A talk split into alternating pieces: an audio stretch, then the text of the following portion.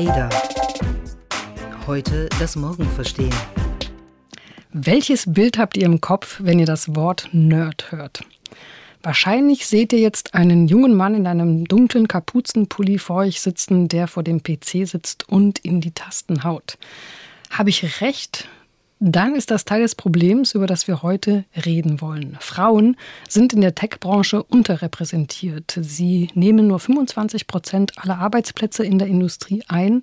Das fängt schon im Studium an und setzt sich dann später bei den Gründern fort. In den USA sind zudem nur 7 Prozent der Investoren weiblich. Und das sind eigentlich die King- und Queen-Maker, weil sie nicht nur über Geld verfügen, sondern auch über die richtigen Kontakte in der Branche. Und die großen Tech-Unternehmen haben immer wieder mit Sexismusvorwürfen zu kämpfen. Warum ist das so? Wo ist eigentlich die Wurzel dieses Problems und wie sieht es in Deutschland aus? Vor allen Dingen aber lässt sich das Ganze nicht vielleicht sogar lösen. Darüber wollen wir heute reden. Wir, das sind Astrid und Milena. Und ihr hört den EDA-Podcast Die Stimme aus der Zukunft. Herzlich willkommen. Der Partner unserer heutigen Folge ist die Mi-Convention. Was genau es damit auf sich hat und wie das Thema Diversity auf der Mi-Convention vorkam, dazu erzählen wir euch später gleich noch mehr. Ja, bevor wir loslegen, sollten wir vielleicht ganz kurz festlegen, was Sexismus überhaupt ist. Erstaunlicherweise wissen das ja gar nicht alle. Und zwar, wenn man mal in den Duden schaut, steht dort, Sexismus ist Diskriminierung, Unterdrückung, Zurücksetzung oder Benachteiligung von Menschen, besonders von Frauen aufgrund ihres Geschlechts. Also nur damit wir das einmal klar definiert haben hier zu Beginn. Es geht also nicht nur um explizite sexuelle Belästigung und Übergriffe, sondern eben auch um ähm, strukturelle Benachteiligung. Und warum reden wir über die Technologiebranche? Das erklärt sich, wenn man auf die nackten Zahlen schaut. Genau, wenn ich nochmal mir äh, Revue passiere, was in den letzten Jahren passiert ist, auch mit der MeToo-Bewegung, muss man schon sagen, dass diese Bewegung zwar in Hollywood gestartet ist, aber auch ihre Wurzeln im Silicon Valley hat. Und wie du schon sagtest, die Zahlen sprechen eine ziemlich deutliche Sprache. Nur 25 Prozent der Arbeitsplätze in der Industrie fallen dort auf Frauen. Und die Frauen, die gründen im Silicon Valley, beispielsweise, die erhalten nur zwei Prozent des insgesamt verfügbaren Kapitals. Und das ist systemisch schon mal ein Problem, weil wer weniger Geld hat, kann weniger Menschen einstellen, kann weniger Marketing betreiben, dessen Firma wächst nicht so schnell und ist eigentlich von vornherein benachteiligt. Über Twitter haben insbesondere viele Frauen ihre Erfahrungen aus dem Silicon Valley und aus der Tech-Branche im Zusammenhang mit MeToo veröffentlicht. Und da gab es so zwei, drei Fälle, die extrem herausgestochen haben. Das bekannteste Beispiel, glaube ich, ist ähm, Susan Fowler. Susan Fowler war eine Mitarbeiterin bei Uber und ähm, Susan schrieb im Februar 2017 einen Blogpost ähm, über all das, was sie am Arbeitsplatz bei Uber, immerhin damals das am höchsten bewertete Startup, das nicht an der Börse notiert ist der Welt. Und ähm, ganz ehrlich, das sah nicht gut aus. Also sie schrieb, wie ihr Vorgesetzter sie gleich an ihrem ersten Arbeitstag über den internen Firmenchat anschrieb und sie zum Sex überreden wollte. Sie schrieb darüber, dass es bei Uber sehr häufig Feierabendtreffen in Stripclubs gab und ähm, das wurde damals eigentlich schon so zu dem MeToo-Moment der Branche dieses, dieser Blogpost von Susan Fowler. Dabei war sie aber nicht die erste, die über dieses Thema öffentlich geschrieben oder gesprochen hat. Es gab davor schon immer wieder Diskriminierungsvorwürfe bei den ganz großen Unternehmen wie Google, Microsoft, Twitter und anderen Tech-Firmen. Und ähm, tatsächlich, wenn man sich nochmal mit der ganzen Branche etwas näher befasst, muss man sagen, dass die, der eigentliche Moment der MeToo-Bewegung interessanterweise vielleicht aus dem Herzen des Silicon Valleys stammt. Und zwar hatte schon 2012 eine gewisse Ellen Pau den VC-Fonds, also den Investorenfonds Kleiner Perkins Coffee Bias äh, verklagt aufgrund von Genderdiskriminierung. Und ähm, Ellen Pau warf dem VC-Fonds Kleiner Perkins damals vor, eben aus wichtigen ähm, Meetings ähm, ausgeschlossen worden zu sein, bei, bei Beförderungen übergangen worden zu sein. Und am Ende verlor sie zwar diesen Prozess, aber sie öffnete quasi das Tor für die Diskussionen, die nachfolgten. Und das hat bis heute ziemlich weitreichende Folgen. Zum Beispiel hat erst vor ganz, ganz kurzer Zeit eine der wichtigsten Investorinnen bei Kleiner Perkins äh, dort gekündigt. Mary Meeker heißt sie und sie gilt als die Grande Dame des Internets. Sie beschäftigt sich schon seit Jahrzehnten mit dem Internet. Ihr Report zur Lage des Internets wird jedes Jahr von ähm, ja, Tausenden von Menschen erwartet. Und diese Mary Meeker hat jetzt Kleiner Perkins verlassen, um sich selbstständig zu machen. Sie gründet ihren eigenen Fonds, hat auch da ein paar Mitarbeiter mitgenommen. Und ähm, ja, nicht wenige Beobachter sagen, dass sich diese Firma einfach von diesem Image-Schaden, den Alan Powell mit ihrer Klage damals ähm, dem Unternehmen zugefügt hat, sich einfach bis heute nicht erholt hat. Genau, das waren jetzt ein paar sehr bekannte Fälle aus dem Silicon Valley. Sexismus ist aber natürlich nicht nur dort ein Problem, sondern für Frauen in der Tech-Branche weltweit. Es gibt eine recht aktuelle Studie von Ivanti, das ist ein US-IT-Unternehmen. Die haben 500 Frauen weltweit befragt, die eben in der Tech-Branche arbeiten. Und deutlich mehr als die Hälfte, also 63 Prozent der Frauen, die sie befragt haben, sind der Meinung, dass sie aufgrund ihres Geschlechts im Beruf benachteiligt werden. Und als größte Herausforderung geben sie an, dass sie einfach von ihren männlichen Kollegen nicht ernst genommen werden. Man fragt sich ja so ein bisschen, also man hört das immer wieder, es ist immer mal wieder Thema, aber woran liegt das denn überhaupt? Also warum ist diese Szene überhaupt so männerdominiert? Wo liegen die Ursprünge? Und dazu hat Emily Chang, das ist eine Reporterin von Bloomberg, ein sehr interessantes Buch geschrieben, das heißt Brotopia. Und Astrid, du hast es auch gelesen. Was waren für dich so die überraschendsten Erkenntnisse daraus? Ja, ähm, das Buch ist tatsächlich faszinierend. Ich finde, Emily Chang schreibt da nicht nur so akademisch über dieses Problem, sondern sie hat sich mit der Brille einer Reporterin in das ganze Thema hineingestürzt und wirklich sehr interessante Anekdoten ähm, ja, hervorgekramt, die ähm, das Zeug haben, einem wirklich die Augen zu öffnen. Wenn man in dem Buch so ein bisschen rumstöbert, was sehr interessant ist, was ich vorher auch nicht so wusste, was mir nicht so klar war, war, dass tatsächlich in den 40er und 50er Jahren Frauen in der IT-Branche überrepräsentiert waren. Also gerade wenn es ums Programmieren ging für das Militär oder für die NASA, da waren die Frauen ganz vorne, verdienten sehr viel Geld und ja, es galt einfach als der bessere Job, als beispielsweise irgendwo Sekretärin zu sein.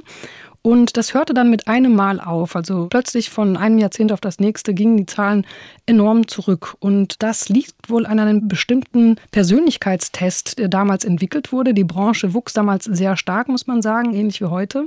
Es gab ja einen Kampf um Talente und natürlich wollten die Firmen sicherstellen, dass sie sich nur die besten Talente sichern. Und da haben zwei Wissenschaftler den sogenannten Canon-Perry-Test entwickelt und die legten damals einfach so fest, dass ein guter Programmierer Lehrer jemand ist, der eigentlich keine Menschen wirklich mag. Also dieses, ähm, diesen Prototypen, den wir heute kennen, der introvertierte Mensch, der Maschinen Menschen bevorzugt. Und dieser Persönlichkeitstest, der setzte sich damals wirklich durch, den äh, wandten alle Firmen ein und ganz plötzlich änderte sich dann auf einmal die Dynamik und anstelle, dass immer Frauen eingestellt wurden, ja, herrschten irgendwann mal völlig neue Kulturen am Arbeitsplatz und es arbeiteten fast nur noch Männer in dieser Branche. Und das war tatsächlich der Darmbruch, der dazu geführt hat, dass sich das Rollenbild hier komplett verändert hat. Und ja, eine Anekdote ist bei mir extrem hängen geblieben. Ich weiß nicht, ähm, wie es euch geht, wenn man sich so mit dem Thema Computergeschichte befasst, taucht da immer wieder so ein Bild auf. Man sieht eine relativ schöne Frau mit einem weißen Federhut da drauf. Und das war das erste Testbild, das damals Programmierer benutzt hatten, um die JPEG-Technologie zu entwickeln.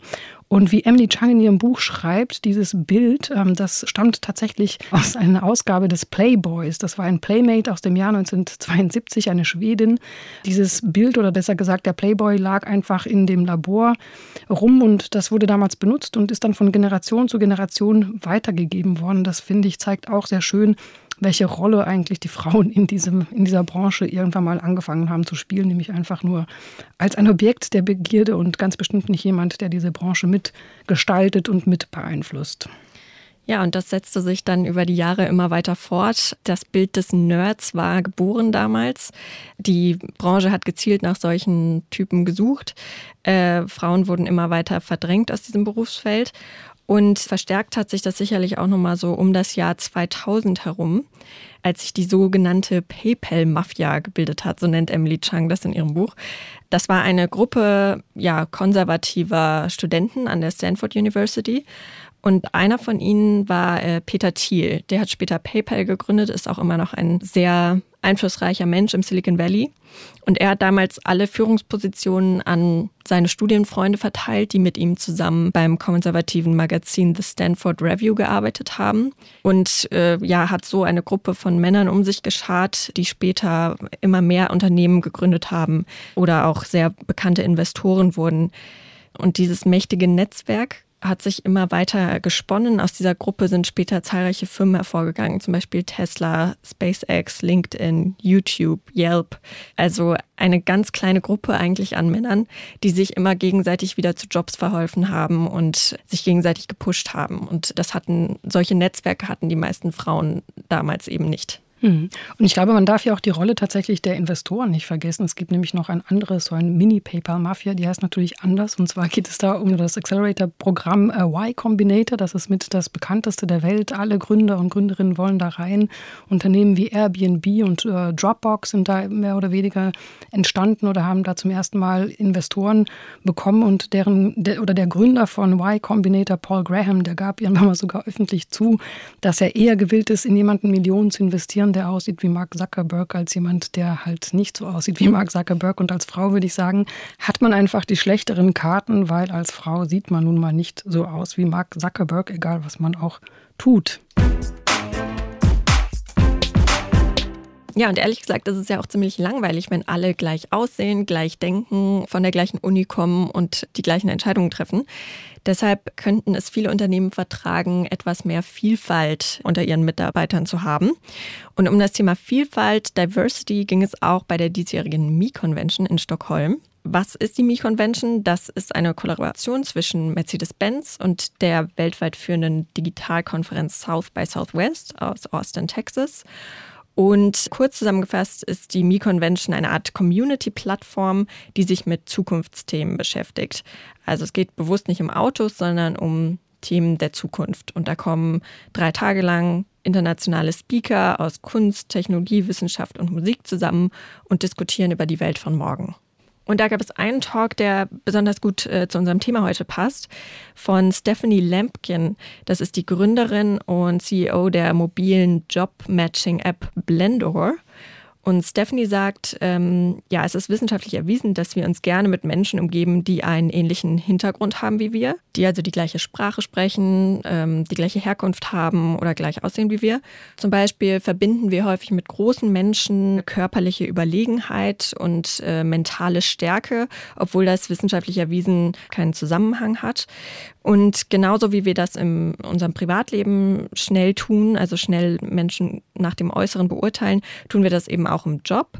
Und Stephanie hat das während ihrer Karriere am eigenen Leib erfahren, weil sie eben aufgrund ihrer Herkunft benachteiligt wurde und hat sich überlegt, sie möchte was machen, um mehr Vielfalt in Unternehmen zu fördern und hat deshalb die App Blendor entwickelt. Dabei werden Name und Bewerbungsfoto der Bewerber und Bewerberinnen mit Absicht verdeckt. Das ist also eine Art Blind Audition für den Job um dafür zu sorgen, dass nur die Qualifikationen im Mittelpunkt stehen und die Firmen sich nicht von Vorurteilen leiten lassen. Und diese App können Sie eben nutzen, um Bewerbungsgespräche zu führen, Gehälter zu verhandeln, für Beförderungen, alles Mögliche. Und das Ziel ist eben, ähm, die unterschiedlichsten Menschen aus den unterschiedlichsten Nationen mit den unterschiedlichsten Talenten zu finden. Und ich glaube, das ist eine ganz gute Idee. Ja, das hört sich tatsächlich sehr spannend an und bringt mich eigentlich zu der Frage, wir haben uns jetzt sehr viel über das Silicon Valley und über die Tech-Branche in den USA unterhalten. Jetzt ist das ja nicht ein singuläres Phänomen, sondern kommt ja auch in anderen Ländern dieser Welt vor. Und da würde es mich interessieren, Milena, wie sieht es eigentlich in Deutschland aus? Sind da die Zahlen irgendwie hm, besser? Nehmen Frauen mehr an diesen Berufen teil? Und wo stehen wir vielleicht auch im Vergleich zu den USA? Ich glaube, du hast dich da ein bisschen mit dem Thema auseinandergesetzt. Genau, also die kurze Antwort ist nein, es sieht nicht besser aus in Deutschland. Die Bundesagentur für Arbeit hat das erhoben, wie viele Frauen es in den sogenannten MINT-Berufen gibt, also alles, was mit Mathe, Informatik, Naturwissenschaften und Technik zu tun hat. Das sind 15 Prozent. In MINT-Studiengängen sind immerhin 28 Prozent Frauen eingeschrieben in MINT-Ausbildungsgängen nur 11 Prozent. Und auch die deutsche Gründerszene ist ehrlich gesagt zu großen Teilen ein Männerclub. 72 Prozent der Startups in Deutschland werden von reinen Männerteams gegründet, nur 8 Prozent von reinen Frauenteams und immerhin 20 Prozent von gemischten Teams. Das hat der Bundesverband Deutsche Startups kürzlich ausgerechnet. Und warum ist das eigentlich so? Das habe ich mich gefragt und dazu Barbara Schwarze angerufen. Sie ist Professorin für Gender und Diversity Studies an der Hochschule Osnabrück und zwar an der Fakultät Ingenieurwissenschaften und Informatik. Sie sitzt also genau an der Quelle und sie kann eben auch sehen, wo ihre Absolventinnen und Absolventen dann später landen und wer gründet und wer nicht. Und ein Problem ist eben auch, dass Ideen von Frauen häufig nicht so viel Gehör finden bei Investorinnen und Investoren, insbesondere bei Investoren. Und ich habe mit ihr darüber gesprochen, warum das so ist. Wir können dann sehen, dass natürlich äh, bei dieser Frage der Gründung ähm, auch ein Bild eben von äh, Männern da ist, äh, denen eher zugetraut wird, dass sie erfolgreich gründen. Es gibt äh, zahlreiche Beispiele von äh, potenziellen Gründerinnen, äh, die erprobt haben, wie äh, die Situation ist, wenn sie zum Beispiel mit zwei Frauen zu einem Geldgeber, einer Geldgeberin gehen in diesem Bereich ähm, und dann äh, deutlich weniger erfolgreich sind, eher abgelehnt werden, in ihrem äh, Gründungsinteresse keine Finanzen erhalten äh, in diesem Bereich. Wenn sie dann zum Beispiel als Mixteam kommen, dann äh, wird also deutlich mehr Zutrauen schon ausgesprochen, weil auf jeden Fall ein männlicher Part dabei ist, äh, dem dann eher zugetraut wird, dass auch diese Gründung erfolgreich ist. Ja, Astrid, ähm, du kennst ja die Branche schon seit vielen Jahren, bist da gut vernetzt, kennst auch viele Frauen in der Branche und hinter vorgehaltener Hand sprechen die Frauen ja schon über dieses Thema, allerdings nicht so gerne äh, on the record. Das haben wir auch in der Vorbereitung dieses äh, Podcasts gemerkt. Ähm, warum ist das denn so? Was glaubst du? Hm, das ist eine gute Frage. Ich finde generell, das Thema MeToo ist in Deutschland ganz anders in der Wirtschaft angekommen als beispielsweise in den USA. Dort hat es ja immer irgendwie auch was mit Wirtschaft zu tun gehabt. Es ging darum, die Macht von Harvey Weinstein zu brechen, der einflussreichste Produzent in Hollywood. Es ging im Silicon Valley darum, die VCs sozusagen ähm, als, ja, als Orte darzustellen, die systemisch Frauen benachteiligen. Und das ist in Deutschland irgendwie nicht so. Also viele tun zwar so, als hätten, oder viele sagen, sie haben zwar von dem jeden oder einem anderen Beispiel gehört, aber so richtig offen und on the record will eigentlich keine Frau darüber sprechen. Ich glaube, da ist einfach auch die Furcht noch sehr groß, dass man dann als Opfer gilt und als jemand, der sich nicht wehren kann und dass das dann wahrscheinlich die Karriere zerstört. Ich finde das sehr schade, denn ohne wirkliche Beispiele, ohne ja, ohne Mut und ohne, dass wir das Thema tatsächlich mal ähm, auf das Tableau bringen, wird sich wahrscheinlich in Deutschland auch nicht wirklich was ändern. Und ich habe tatsächlich versucht, im Vorfeld dieses Podcasts mit vielen Gründerinnen zu sprechen, habe mir aber eigentlich durch die Bank hinweg lauter Absagen eingeheimst. Eine einzige Gründerin erzählte so ein bisschen anekdotisch aus ihrem Alltag, beispielsweise, wenn Geldgeber bei ihr auf dem Handy anrufen und sie meldet sich mit ihrem Nachnamen, dann heißt es immer, ja, ich möchte gerne mit ihrem Chef sprechen. Ähm, und dann dauert es immer so eine Weile, bis sie denen dann klar macht, dass sie die Gründerin und auch die Chefin ist. Und ähm, ja, das sagt, glaube ich, auch schon relativ viel über den Ist-Zustand im Jahr 2018 aus. Mhm. Ja, auch darüber habe ich mit äh, Professor Schwarze gesprochen, weil sie natürlich auch sehr gut vernetzt ist und ähm, sich mit vielen Frauen unterhält und auch dort immer wieder merkt, dass das Thema nicht so gerne offen angesprochen wird. Und äh, wir hören mal rein, was sie dazu sagt. Wir erleben, äh, wenn mir die Berichte so ähm, anhöre von Frauen aus der Branche, eben, dass natürlich viele Männer auch gelernt haben.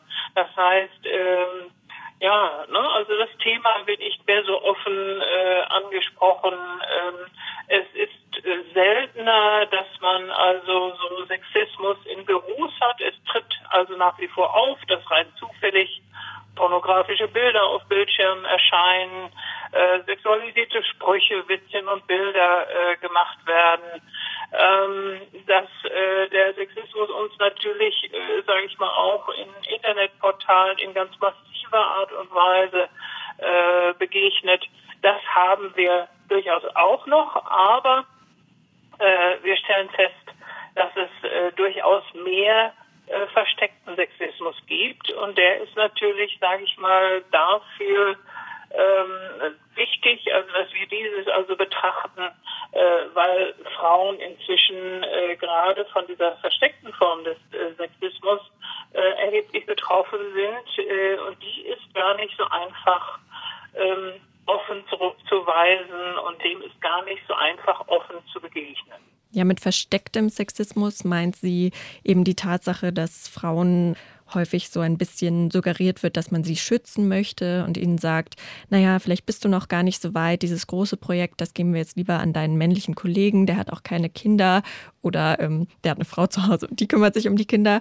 Und da warten wir noch mal, bis du soweit bist. Und ähm, das sind so unbewusste, manchmal auch absichtliche Formen der Zurückweisung von Frauen, wo man eben ihnen dann nicht so viel zutraut wie ihren männlichen Kollegen. Melina, jetzt haben wir jetzt viel darüber gesprochen. Wir haben uns mit einer Expertin ausgetauscht, aber eigentlich müssten wir jetzt, glaube ich, noch mal darüber uns Gedanken machen, was wir tun können, damit sich das ändert. Denn das Problem auf der einen Seite ist erkannt, aber die Lösung scheint noch nicht so wirklich präsent zu sein, gerade auch im Silicon Valley von Unternehmen, die uns versprechen, die Menschheit auf den Mars zu schicken und selbstfahrende Autos zu erfinden ähm, bei so einem Thema wie, wie Gendergerechtigkeit und mehr Diversity in den Unternehmen scheinen die dann doch zu scheitern. Also was, was können wir tun oder was muss sich ändern, damit wir da bei dem Thema ein bisschen mehr Tempo auf die Straße bekommen? Also zum einen glaube ich, das Thema Verschweigen ist auch keine Lösung. Also man sollte äh, Probleme, wenn sie da sind, eben auch ansprechen, aber es dann eben nicht nur dabei belassen, sondern eben aktiv werden. Und dazu hat auch Professor Schwarze nochmal was gesagt, was äh, ich sehr sinnvoll fand und einen guten Hinweis. So müssen einfach Unternehmen auch die entsprechenden bekannten, sage ich mal, Maßnahmen ergreifen und diese auch konsequent eben auch umsetzen. Das heißt, aus meiner Sicht eben ganz früh eben zu schauen, äh, dass äh, Mentoring-Programme genutzt werden, ähm, gerade sage ich mal für, für Gründerinnen oder junge Frauen oder Frauen insgesamt, die gründen wollen, ist glaube ich so ein ähm, Mixed Mentoring äh, im Vorfeld äh, wunderbar, dass ich einfach mal erfahre auch, äh, was äh, äh, passiert im Unternehmen, wie kann ich mich richtig aufstellen, ähm, was äh, an, an Rückmeldungen erhalte ich zum Beispiel von Kundinnen und Kunden, wenn ich bestimmte Dinge äh, in bestimmter Form angehe. Und die, ich glaube, aus dieser Debatte sollten wir das Wort müssen vielleicht streichen. Ähm, ich glaube, für viele Unternehmen, wenn sie das Wort müssen hören, äh, machen sie schon die Schotten dicht und äh, behandeln das Thema Diversity irgendwie mit spitzen Fingern. Eigentlich geht es ja gar nicht so sehr nur um Diversity und um Gerechtigkeit und um politische Korrektness, sondern es geht am Ende des Tages um das Thema Innovationen. Und es gibt so viele Studien inzwischen, die belegen, dass Vielfalt, und dabei geht es ja nicht nur um mehr Frauen in Führungspositionen, sondern es geht auch um den sozialen Hintergrund, es geht um die Skills, die man mit ähm, an den Tisch bringt, dass eben solche vielfältig zusammengestellten Teams viel, viel produktiver sind und tatsächlich auch innovativer sind. Und ich glaube, wenn das ganz oben in den Etagen derjenigen, die entscheiden, angekommen sind, dann ist es eigentlich ein No-Brainer, dass äh, Diversity und Vielfalt genauso eine Managementaufgabe ist, wie Wachstum ähm, zu sichern und sich neue Produkte auszudenken, damit das Unternehmen auch morgen noch eine Zukunft hat. Das ist eben auch nicht nur eine Managementaufgabe für Unternehmen, sondern auch für uns privat. Man kann sich ja auch mal Gedanken darüber machen im eigenen Haushalt, wie man seine Kinder erzieht, ob man da Unterschiede macht zwischen den Jungs und Mädchen. Immer noch ist es ganz häufig so, dass die Jungs irgendwie zu Weihnachten einen Chemiebaukasten bekommen und die Mädchen eine Puppe. Und wenn man das natürlich schon so mitgibt, dass das ein typisches Jungsthema ist, Technik, Naturwissenschaften und Informatik, dann dann merken sich die Mädchen das und das verfestigt sich über die Jahre. Und ja, das kann man vielleicht auch einfach mal in Frage stellen, ob man diese Gender-Stereotype wirklich immer weiter reproduzieren will. Ganz genau. Und Gott sei Dank gibt es in Deutschland viele Gründerinnen, die sich dieses Themas angenommen haben. Es gibt ja beispielsweise wie mit Verena Pauster eine sehr präsente Gründerin, die jetzt auch in Schulen und, und in digitalen Werkstätten das Programmieren, insbesondere auch Mädchen, näher bringen will. Und ich glaube, als Erzieher und Erzieherinnen, als ähm, Eltern, als Mütter gibt es inzwischen doch sehr viele Sachen, die man da draußen ausprobieren kann, um schon tatsächlich ganz früh anzufangen, die systemische Benachteiligung von Mädchen in den ganzen MINT-Berufen vorzubeugen. Und bevor wir jetzt hier zum Schluss kommen, möchte ich ganz gerne noch einen Appell an euch alle da draußen richten.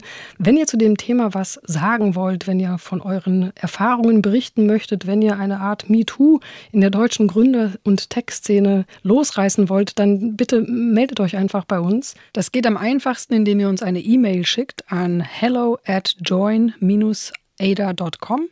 hello at join-ada.com. Ihr könnt uns auch über Twitter eine Kurznachricht senden. Ihr könnt uns in den sozialen Medien generell kontaktieren. Denn die deutsche Tech-Szene hat seit ähm, einer Woche ungefähr ihren ersten MeToo-Fall jetzt doch erlebt. Und zwar geht es da um die Fitness-App 8Fit aus Berlin. Ähm, dort wurde gerade der Gründer entlassen, weil es Vorwürfe wegen sexueller Belästigung am Arbeitsplatz gab. Wir hoffen, dass euch der Podcast heute gefallen hat. Wenn, dann hinterlasst uns doch bitte im iTunes Store bei Spotify Spotify, wo auch immer ihr uns gerne hört, eine Bewertung, damit auch andere uns finden. Und ähm, ja, wir sagen bis zum nächsten Mal.